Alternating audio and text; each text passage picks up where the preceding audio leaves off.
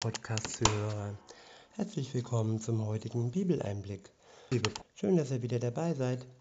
Heute habe ich für euch ein Kapitel aus dem Lukas-Evangelium und zwar ist es das neunte Kapitel. Ich benutze wieder die Übersetzung Das Buch von Roland Werner.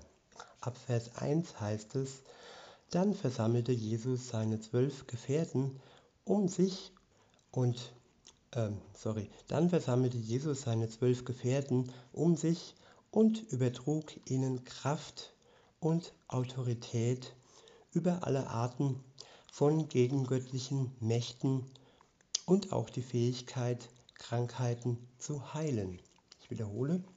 Dann versammelte Jesus seine zwölf Gefährten um sich und übertrug ihnen Kraft und Autorität über alle Arten von gegengöttlichen Mächten und auch die Fähigkeit, Krankheiten zu heilen. Wenn wir eine e-, enge Beziehung und Bindung zu Jesus haben, wenn er sich wirklich ganz eng mit uns verknüpft und wir das zulassen, dann schenkt er auch uns Autorität, wie es hier heißt, über alle Arten von gegengöttlichen Mächten und auch die Fähigkeit, Krankheiten zu heilen. Ja, ich denke da zuallererst an das Gebet und auch an das Auftreten, an Blicke, an Dinge, daran Dinge zu erfassen, Dinge zu erkennen, an dem anderen, in, den, in dem anderen, sein Reden zu verstehen. Ja, Jesus gibt uns Fähigkeiten mit auf den Weg, um wirklich für andere eine Hilfe zu sein. Und das geht, wie gesagt, nur, wenn wir wirklich eine Beziehung mit ihm haben. Weiter heißt es im Text, damit schickte er sie los, mit dem Auftrag, die gute Herrschaft Gottes öffentlich anzukündigen und die Kranken gesund zu machen. Die Kranken gesund zu machen, das ist nicht immer nur das Körperliche, nicht immer das Gesundmachen von, von äh, organischen Leiden. Es geht vor allem um das Gesundsein in der Seele, das Gesundsein im Herzen. Viele denken da immer nur, ja, bist du gesund, dann ist alles gut oder Hauptsache gesund, das ist so ein Spruch. Aber wenn man genauer hinsieht, sind sie vielleicht äußerlich gesund. Körperlich, organisch sind sie gesund, jung, frisch, voller Elan aber sind sie auch gesund in der Seele, im Herzen? Und darum ging es Jesus auch. Da bin ich mir ganz sicher. Auch wenn er natürlich auch von organischen Krankheiten geheilt hat und auch wenn dies eine Möglichkeit ist, wenn wir dafür beten. Weiter geht's im Text. Er sagte zu ihnen, nehmt nichts mit auf den Weg, keinen Stock, keine Tragetasche, kein Brot und kein Geld und auch keine Kleidung zum Wechseln. Wenn ihr in ein Gebäude hineingeht, dann bleibt dort auch, bis ihr wieder von dieser Ortschaft weiterzieht. Da, wo sie euch keinen freundlichen Empfang bereiten, geht wieder aus der Stadt hinaus und schüttelt selbst den Staub von euren Füßen. Ja, das, ich finde es auch wichtig, wenn da steht, da wo uns keinen, kein freundlicher Empfang gewährt wird, da sollen wir wieder fortgehen. Wer uns gegenüber nicht freundlich gesinnt ist, da sollten wir nicht zu verbohrt sein, weil das sind oftmals Menschen, die sind verschlossen, die sind verhärtet, was nicht heißt, dass da kein Gebet gegen hilft. Aber alles hat seine Zeit und es ist für uns schon Zeitverschwendung, wenn wir uns zu lange mit harten Steinen, mit Menschen, die verhärtet sind, auseinandersetzen, wenn es einfach nur nicht der richtige Zeitpunkt ist. Wir sollten sie nicht ganz fallen lassen und äh, wenn wir ihnen wieder ab und an begegnen, dann aufs Neue auf sie schauen und äh, fragen, wie es ihnen geht und freundlich bleiben und sein. Aber weitergehen, dorthin gehen, wo die Menschen uns gegenüber freundlich gesinnt sind. Weiter heißt es, diese Handlung soll ihnen ganz deutlich zeigen, was hier auf dem Spiel steht. Da machten sich ähm, Da machten sich seine Schüler auf den Weg und durchzogen alle Ortschaften. Sie sprachen von Gottes befreiter Botschaft und heilten Kranke überall, wo sie hinkamen. Der nächste Abschnitt ist überschrieben mit Herodes und Jesus. Ab Vers 7 heißt es, der Provinzkönig Herodes hörte von all diesen Geschehnissen, aber er wusste nicht, wie er sie einschätzen sollte. Denn einige Leute sagten, dass Johannes wieder vom, vom Tod auferweckt worden war. Manche meinten, dass der Prophet Elia erschienen sei und noch andere vermuteten, einer von den Propheten aus alten Zeiten sei wieder auferstanden. Dazu sagte Herodes, den Johannes habe ich enthaupten lassen. Doch wer ist dann dieser Mann, über den ich solche Dinge höre? Deshalb wollte er Jesus unbedingt persönlich zu Gesicht bekommen. Der nächste Abschnitt ist überschrieben mit Gebt, gebt ihr ihnen zu essen. Ab Vers 10 heißt es, als die Ausgesandten wieder zu Jesus zurückkehrten, berichteten sie ihm alles, was sie getan hatten. Jesus empfing, empfing sie und zog sich mit ihnen zu einem Ort namens Bethsaida zurück. Doch die Menschenmenge wusste, wo er war und kam hinter ihm her. Da hieß Jesus sie willkommen. Er sprach mit ihnen über Gottes neue Wirklichkeit und machte die gesund und machte die gesund, die Heilung brauchten. Als es langsam Abend wurde, kamen die zwölf Jesus-Schüler zu ihm mit dem Vorschlag, schickt die Menschenmenge fort. Dann können sie zu den Bauernhöfen im Umkreis gehen und dort Brot kaufen und auch eine Möglichkeit zur Übernachtung finden. Denn wir sind schließlich in einer völlig einsamen Gegend. Doch Jesus antwortete ihnen, Gebt ihr ihnen etwas zu essen. Sie sagten, wir haben hier nicht mehr als fünf Brote und zwei Fische. Oder meinst du, wir sollten losgehen und Nahrung für, für diese ganze Volksmenge einkaufen? Es waren dort ungefähr 5000 Männer zugegen. Jesus sagte zu seinen Schülern, setzt sie in Gruppen von ungefähr 50 hin. Das taten sie, so dass alle einen Platz fanden. Da nahm Jesus die fünf Brote und die zwei Fische in die Hand.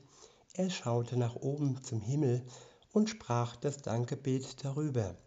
Dann brach er sie in Stücke und gab sie seinen Schülern die sie an die Volksmenge weitergeben sollten. Alle aßen und wurden satt.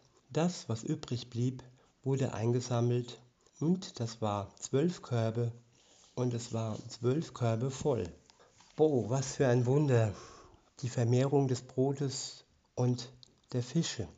Für uns unvorstellbar, für uns ein Ding der Unmöglichkeit sozusagen.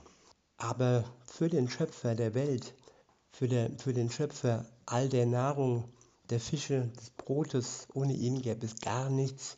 Für ihn war dies, war dies im Blick auf seinen Vater im Himmel ein Klacks. Er ist der, der Wunder tut.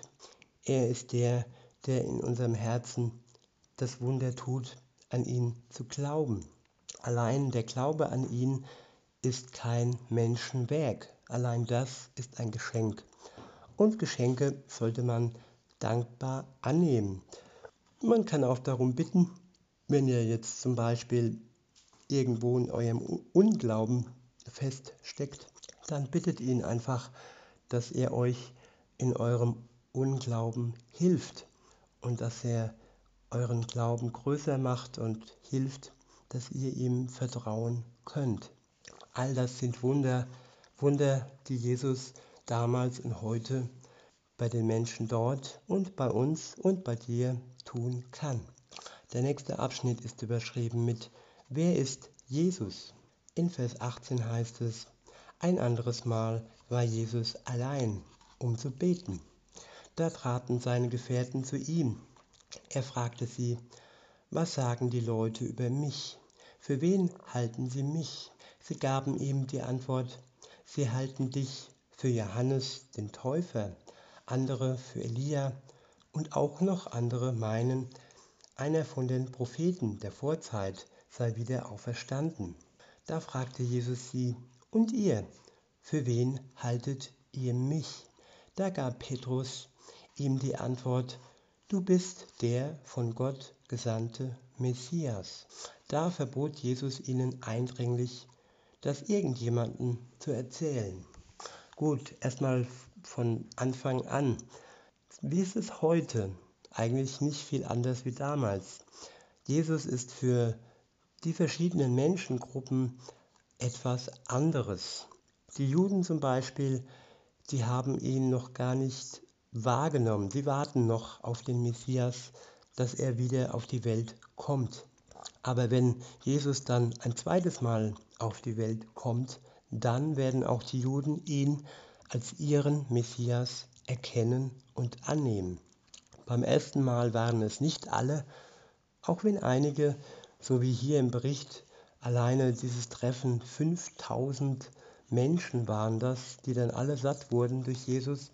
Auf jeden Fall, es gibt verschiedene Gruppen. Für die einen ist Jesus äh, nur ein Prophet, dazu gehören die Moslems. Ähm, Moslems sagen zwar, dass Jesus ähm, existent war, dass er gelebt war, aber für sie ist Jesus nur ein Prophet. Und äh, für andere ist Gott in der Natur und da darf dann Jesus auch sein irgendwo in einem Baum, in einer Blume. Und jeder hat so sein eigenständiges Gottesbild. Und da finde ich es ganz interessant, dass Jesus seine Jünger fragt, und ihr, für wen haltet ihr mich? Tja, für wen halten wir Jesus? Das ist meine Frage an euch, liebe Zuhörer. Wer ist Jesus für euch? Seht ihr ihn als Außenstehende, die ihn nur beobachten und ähm, ja, die ihn noch nicht wirklich kennen? Oder ist es schon Jesus, zu dem ihr eine Beziehung habt, ähm, Beziehung geschlossen habt vor langem oder auch vor kurzem? Auch er fragt euch, und ihr, für wen haltet ihr mich? Tja, und dann das Ende des Abschnittes, wo Jesus sagte, beziehungsweise den Jüngern verbot, eindringlich verbot, das irgendjemandem zu sagen. Gut, man kann sagen, dass das, ja, er möchte die Menschen nicht verwirren. Er möchte, dass die Menschen persönlich ihn kennenlernen und nicht nur von Hören sagen, ähm, ja, von ihm etwas gesagt bekommen, sondern dass sie Hunger bekommen und wirklich, ja, in seiner Nähe sein möchten und ihn als das erkennen, was er ist, nämlich Gottes Sohn. Und er ist auch Messias, ja. Er wurde von Gott gesandt und ja, Jesus möchte, dass wir ihn ganz komplett erkennen und kennenlernen. Weiter geht's. Der nächste Abschnitt ist überschrieben mit der Schatten des Kreuzes. In Vers 22 heißt es, dann fügte er hinzu, es ist wirklich so, der von Gott gesandte Menschensohn muss durch viele Leiden gehen. Ja, er wird von den politischen Führern, den obersten Priestern und den Theologen zum Tode verurteilt werden und am dritten Tag danach wieder zum Leben erweckt werden. Dann sagte Jesus es noch einmal allen. Wenn jemand sein Leben als mein Nachfolger führen will, muss er seine eigenen Wünsche zurückstellen und jeden Tag sein eigenes Kreuz tragen und mir so nachfolgen. Ich wiederhole, dann sagte Jesus es noch einmal allen. Wenn jemand sein Leben als mein Nachfolger führen will, muss er seine eigenen Wünsche zurückstellen und jeden Tag sein eigenes Kreuz tragen und mir so nachfolgen. Ja, wenn wir Jesus folgen, dann sind unsere Wünsche nicht mehr die Nummer eins. Dann ist das, was er möchte, unsere neue Nummer eins. Wir gliedern praktisch unseren Willen hinter seinem Willen.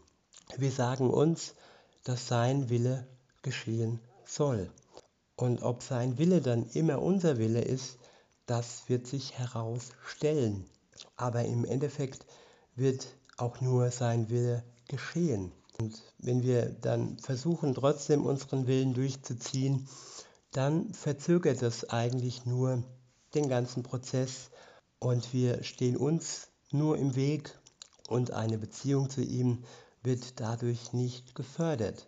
Deshalb ist es wichtig, dass wir herausfinden, was denn sein Wille für uns und für unser Leben ist. Und wenn wir seinem Willen folgen, dann tun wir uns etwas Gutes, denn sein Wille ist kein schlechter Wille, sein Wille ist kein Wille, der uns herunterzieht, sein Wille baut uns auf und sein Wille macht uns reif und bringt uns ihm näher. Weiter heißt es, wer sein eigenes Leben vor dem Untergang bewahren will, wird es verlieren. Wer aber für mich sein eigenes Leben hingibt, der wird es bewahren. Wie tat es Jesus? Er, unser Vorbild, er der Vorbild derer, die ihm nachfolgen. Er hat sein eigenes Leben, sein irdisches Leben, darum geht es hier, nicht vor dem Untergang bewahrt. Er hatte die Wahl. Er hat gerungen, er hat gekämpft, er hat Blut geschwitzt im Garten Gethsemane in der Nacht vor seinem Tod am Kreuz. Es war nicht leicht für ihn, aber er hat sich da dazu durchgerungen, dass er sein Leben nicht vor dem Untergang bewahrt. Und ich wiederhole, es geht hier wirklich um das irdische Leben. Es geht hier nicht um das ewige Leben. Dieses wird nicht untergehen, wenn wir uns für Jesus entscheiden. Ähm, ich wiederhole, wer aber für mich sein eigenes Leben hingibt, der wird es bewahren. Wenn wir unser Leben für Jesus hingeben, so wie er sein Leben für uns hingegeben hat, dann werden wir unser Leben hinüber in die Ewigkeit bewahren und wir werden ewig leben. Weiter heißt es, denn was würde es einem Menschen nützen, wenn er alles gewinnt, was diese Welt zu bieten hat, sich selbst aber dabei verliert oder schadet? Ich wiederhole, denn was würde es einem Menschen nützen, wenn er alles gewinnt, was diese Welt zu bieten hat, sich selbst aber dabei verliert oder schadet? Schauen, schauen wir mal darauf, was diese Welt zu bieten hat.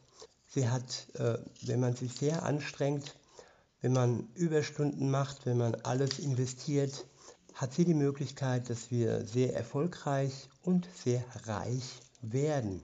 Und äh, das spricht jetzt nicht gegen Reichtum und gegen Erfolg, aber es geht auch darum, dass man sich in der Welt verlieren kann, dass man ins Burnout gerät, dass man ähm, ja, Stress übermäßig auf sich einprasseln lässt und dass man dadurch einen Schaden äh, erlangt und dass wir dadurch unser Leben verlieren. Ja, weil, weil wir nicht äh, Superman oder Superwoman sind und weil wir uns schaden können. weiter heißt es, wer sich meinetwegen und wegen dieser meiner Aussagen schämt, von dem wird sich der Menschensohn auch abwenden, wenn er in seinem überwältigenden Glanz, dem herrlichen Lichtglanz seines Vaters und dem der heiligen Himmelsengel kommen wird. Ja, wer sich vor Jesus schämt, der weiß es nicht, der hat etwas zu verbergen, der, der hat noch seine Schuld ähm, als Mauer zwischen ihm und sich stehen, der hat Dinge noch nicht bereinigt oder er hat auch ähm, irgendwie den Weg wieder verlassen, ähm, mit dem er unterwegs war, auf dem er unterwegs war mit Jesus. Es hat auf jeden Fall einen Grund, warum man sich vor Jesus schämt.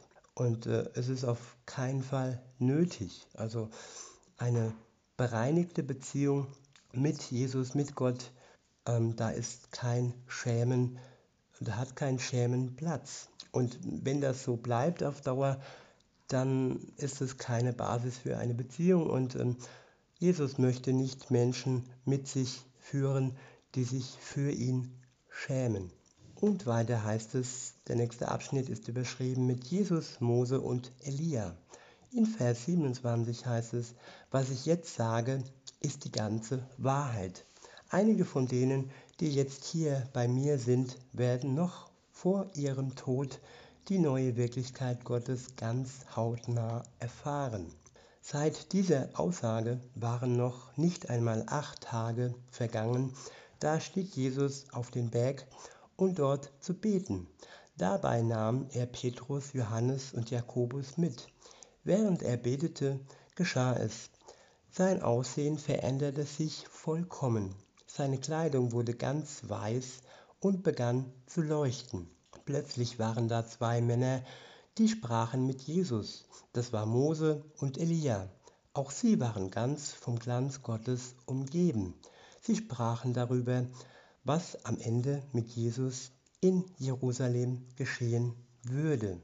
Petrus und die, die mit ihm zusammen da waren, wurden vom Schlaf überwältigt. Als sie sich wieder aufrichteten, sahen sie den wunderbaren Glanz von Jesus und auch die beiden Männer, die zusammen mit ihm dort standen. Tja, die haben sich wohl gedacht, ups, träume ich oder ist das gerade Wirklichkeit, was ich da sehe, nachdem sie vom Schlaf überwältigt wurden und dann wieder aufgewacht sind. Das war bestimmt ja, eine lustige Situation.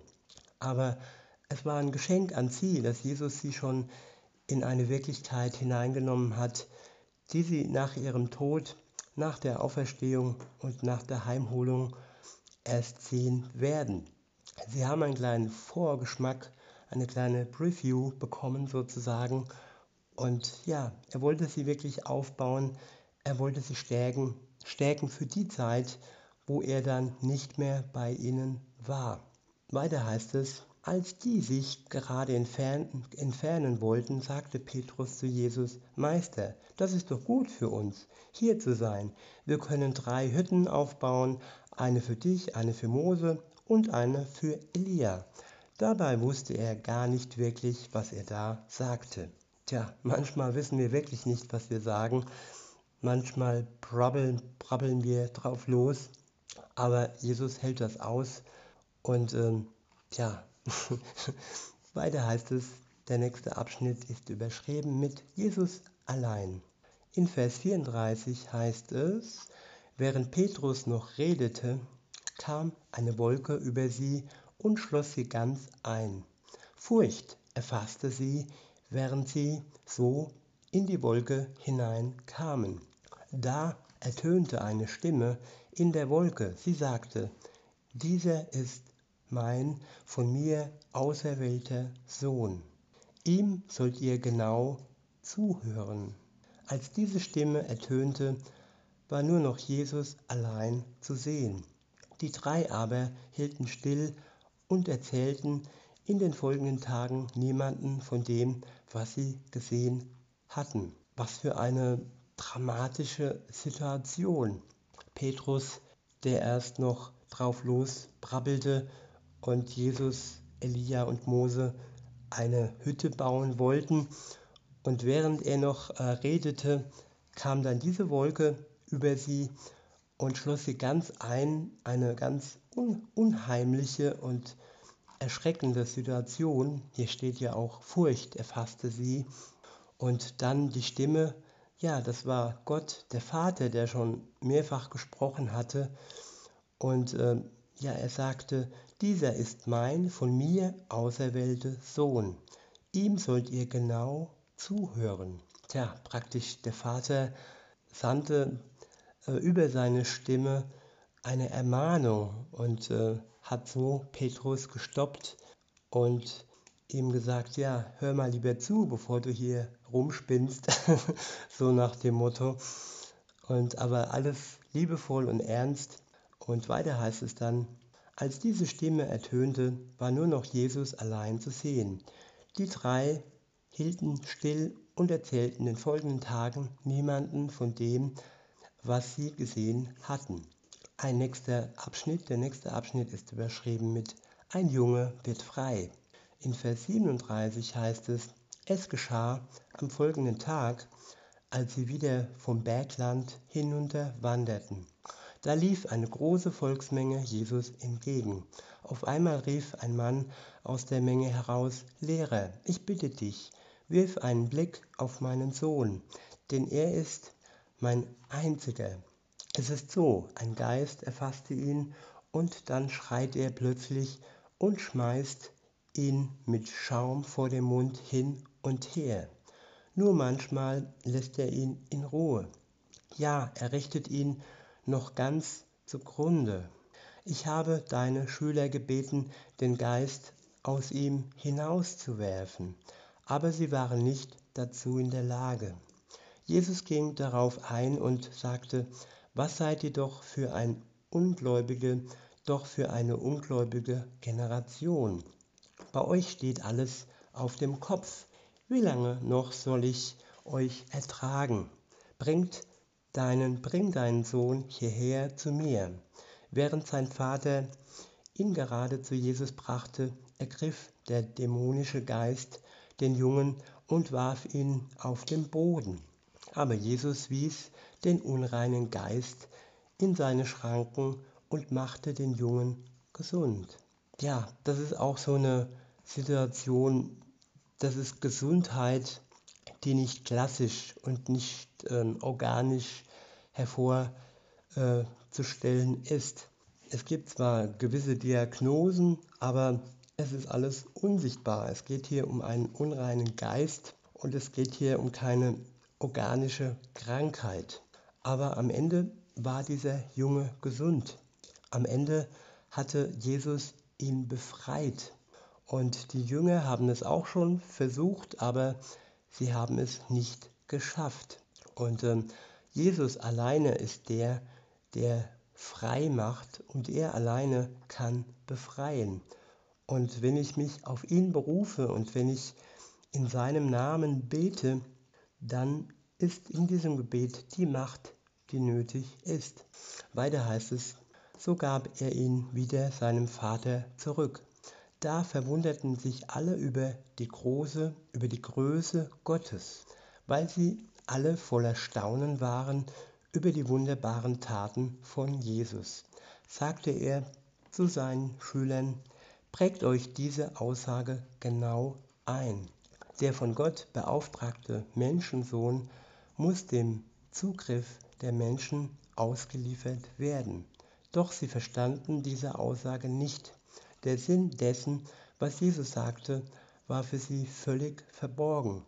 Doch sie wagten aus Angst nicht nachzufragen, was er damit sagen wollte. In Vers 46 heißt es, unter ihnen entstand eine, entstand eine Diskussion über die Frage, wer von ihnen der bedeutendste, der bedeutendste wäre. Jesus wusste, was sie in ihren Herzen bewegten, nahm ein Kind und stellte es neben sich. Dann sagte er zu ihnen, wenn einer dieses Kind willkommen heißt, weil er in meinem Namen handeln will, dann heißt er mich willkommen. Ich wiederhole, wenn einer dieses Kind willkommen heißt, weil er in meinem Namen handeln will, dann heißt er mich willkommen. Kinder sind klein, Kinder sind oftmals ähm, nicht wirklich, Kinder werden oftmals nicht wirklich ernst genommen. Diese Sprüche wie, wer du erstmal erwachsen oder das kannst du nicht verstehen, du bist noch zu jung, das machen Kinder klein. Und mit solchen Sprüchen heißen wir Kinder nicht willkommen. Aber wenn wir sie wirklich von Herzen willkommen heißen, uns äh, zu ihnen hinunterbeugen, äh, ja, zu ihnen auf einer Ebene, auf eine Ebene gehen und ihnen so begegnen, wie sie sich uns begegnen, nicht überheblich, sondern neugierig, offen, freundlich und nett, so wie Kinder eigentlich sind, wenn wir sie Kind äh, sein lassen. Und wenn wir Kinder wirklich willkommen heißen, dann sind wir auch bei Gott willkommen. Es heißt weiter, wer mich so aufnimmt, der nimmt auch den auf, der mich in diese Welt gesandt hat. Wenn wir Gott, wenn wir Jesus kindlich aufnehmen, wenn wir ja uns klein machen und wenn wir unsere Größe und unser, unser Ego etwas zurückstellen und werden wie die Kinder, dann nehmen wir auch Gott in uns auf. Wer mich so aufnimmt, heißt es, der nimmt auch den auf, der mich in diese Welt gesandt hat. Wer unter euch der unbedeutendste ist, der ist in Wirklichkeit ganz bedeutend. Ja, Kinder sind oftmals unbedeutend, aber wenn wir das Unbedeutende als bedeutsam erkennen, dann sind wir in der Lage, Gott wirklich in unser Herz aufzunehmen. Weiter heißt es, darauf sprach Johannes ihn an, Meister, wir kennen jemand, der in deinem Namen Menschen von Dämonen befreit. Das haben wir ihm verboten, denn er hat sich uns, deinen Nachfolgern, nicht angeschlossen. Da sagte Jesus zu ihm, verbietet es ihm nicht, denn wer nicht gegen euch ist, der ist für euch. Ja, ich habe schon öfter mal gehört, dass sich äh, Christen distanzieren von anderen Gruppen oder Menschen distanzieren, obwohl diese anderen Gruppen oder Menschen eigentlich genauso Jesus Nachfolger sind als sie. Sie sind nicht gegen sie, aber trotzdem ähm, wird sich distanziert und man redet andere schlecht. Und genau das möchte Jesus nicht. Weiter heißt es, denn wer nicht gegen euch ist, der ist für euch. Der letzte Abschnitt ist überschrieben mit Feuer vom Himmel. In Vers 51 heißt es, als sich der Zeitpunkt näherte, an dem Jesus wieder bei Gott aufgenommen werden sollte, richtete er sich ganz nach Jerusalem aus und machte sich auf den Weg dorthin. Dabei schickte er Boten voraus, die liefen los und kamen in ein Dorf, in dem Samaritaner wohnten. Dort wollten sie alles für ihn vorbereiten. Doch die Leute in dieser Ortschaft wollten ihn nicht aufnehmen, weil er auf dem Weg nach Jerusalem war.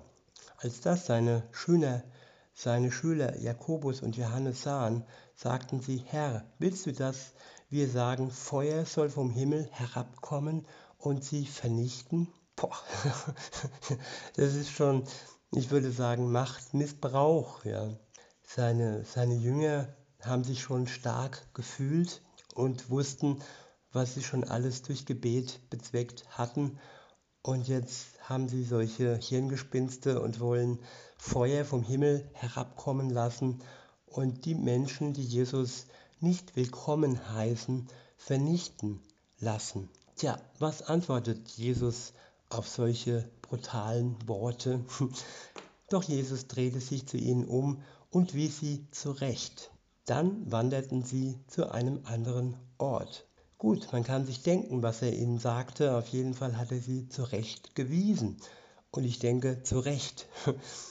Der nächste Abschnitt ist überschrieben mit Jesus nachfolgen. Während sie dort auf dem Weg waren, sagte ein Mann zu Jesus, ich werde dir folgen, ganz egal, wo du hingehst. Da sagte Jesus zu ihm, die Füchse haben ihre Fuchsbauten und die Vögel, die unter dem Himmel fliegen, ihre Nester. Aber der, aber der von Gott beauftragte Menschensohn hat noch nicht einmal, hat noch nicht einmal einen festen Ort, wo er sich zum Schlafen hinlegen kann. Einem anderen Mann sagte Jesus, schließ dich mir an. Doch der antwortete, Herr, erlaube mir bitte zuerst, dass ich so lange warte, bis mein Vater gestorben ist. Jesus erwiderte ihm, lass doch die Toten ihre Toten beerdigen. Aber du geh los und erzähle überall von Gottes Herrschaft, von seiner neuen Wirklichkeit. Ja, die Menschen sind verschieden. Der eine ist gebunden an sein Nest in Gänsefüßchen, an seine Wohnung, an seinen Ort. Und das sieht Jesus und er spricht ihn genau an diesem Punkt an. Und ein anderer ist ehrlich und sagt, ja, wenn du mir noch etwas Zeit lässt und mich abwarten lässt, bis mein Vater gestorben ist und ich ihn beerdigen kann, ja, dann packt Jesus ihn auch an diesem Punkt an und sagt ganz deutlich zu ihm, lass doch die Toten ihre Toten beerdigen. Aber du geh los und erzähle überall von Gottes Herrschaft, von seiner neuen Wirklichkeit. Jesus kennt genau unsere Stärken und unsere Schwächen. Und Jesus möchte uns herausfordern mit seinem Wort, mit seinem Geist. Und es liegt an uns, dass wir diese Herausforderung annehmen und uns von ihm verändern lassen und Schritte gehen, die nicht so ganz in unser Konzept passen. In Vers 61 heißt es, noch ein anderer Mann sagte, ich werde dir auf jeden Fall nachfolgen. Vorher aber will ich in meine Heimat zurückkehren und mich ordentlich von denen verabschieden, die zu meiner Familie gehören. Jesus sagte zu ihm, keiner, der einmal den Pflug fest ergriffen hat und dann zurückblickt, ist geeignet für die neue Wirklichkeit Gottes. Ich wiederhole, Jesus sagte zu ihm, keiner, der einmal den Pflug fest ergriffen hat und dann zurückblickt, ist geeignet für die neue Wirklichkeit Gottes. Das Alte sollte uns nicht ähm, festhalten. Wenn wir den Pflug, wenn wir ja, den Weg Gottes beschreiten, dann sollten wir nicht zurückblicken. Das heißt nicht, dass wir alle Kontakte abbrechen sollen, aber es gibt kein Zurück. Es gibt für uns nur den Weg nach vorne und der Weg zurück, den haben wir praktisch hinter uns gelassen. Und in diesem Sinne wünsche ich uns allen, dass wir nach vorne schauen können, nach vorne und nach oben, auf Jesus, auf Gott, der uns den richtigen Weg zeigt. In diesem Sinne wünsche ich euch noch einen schönen Tag und sage bis denne.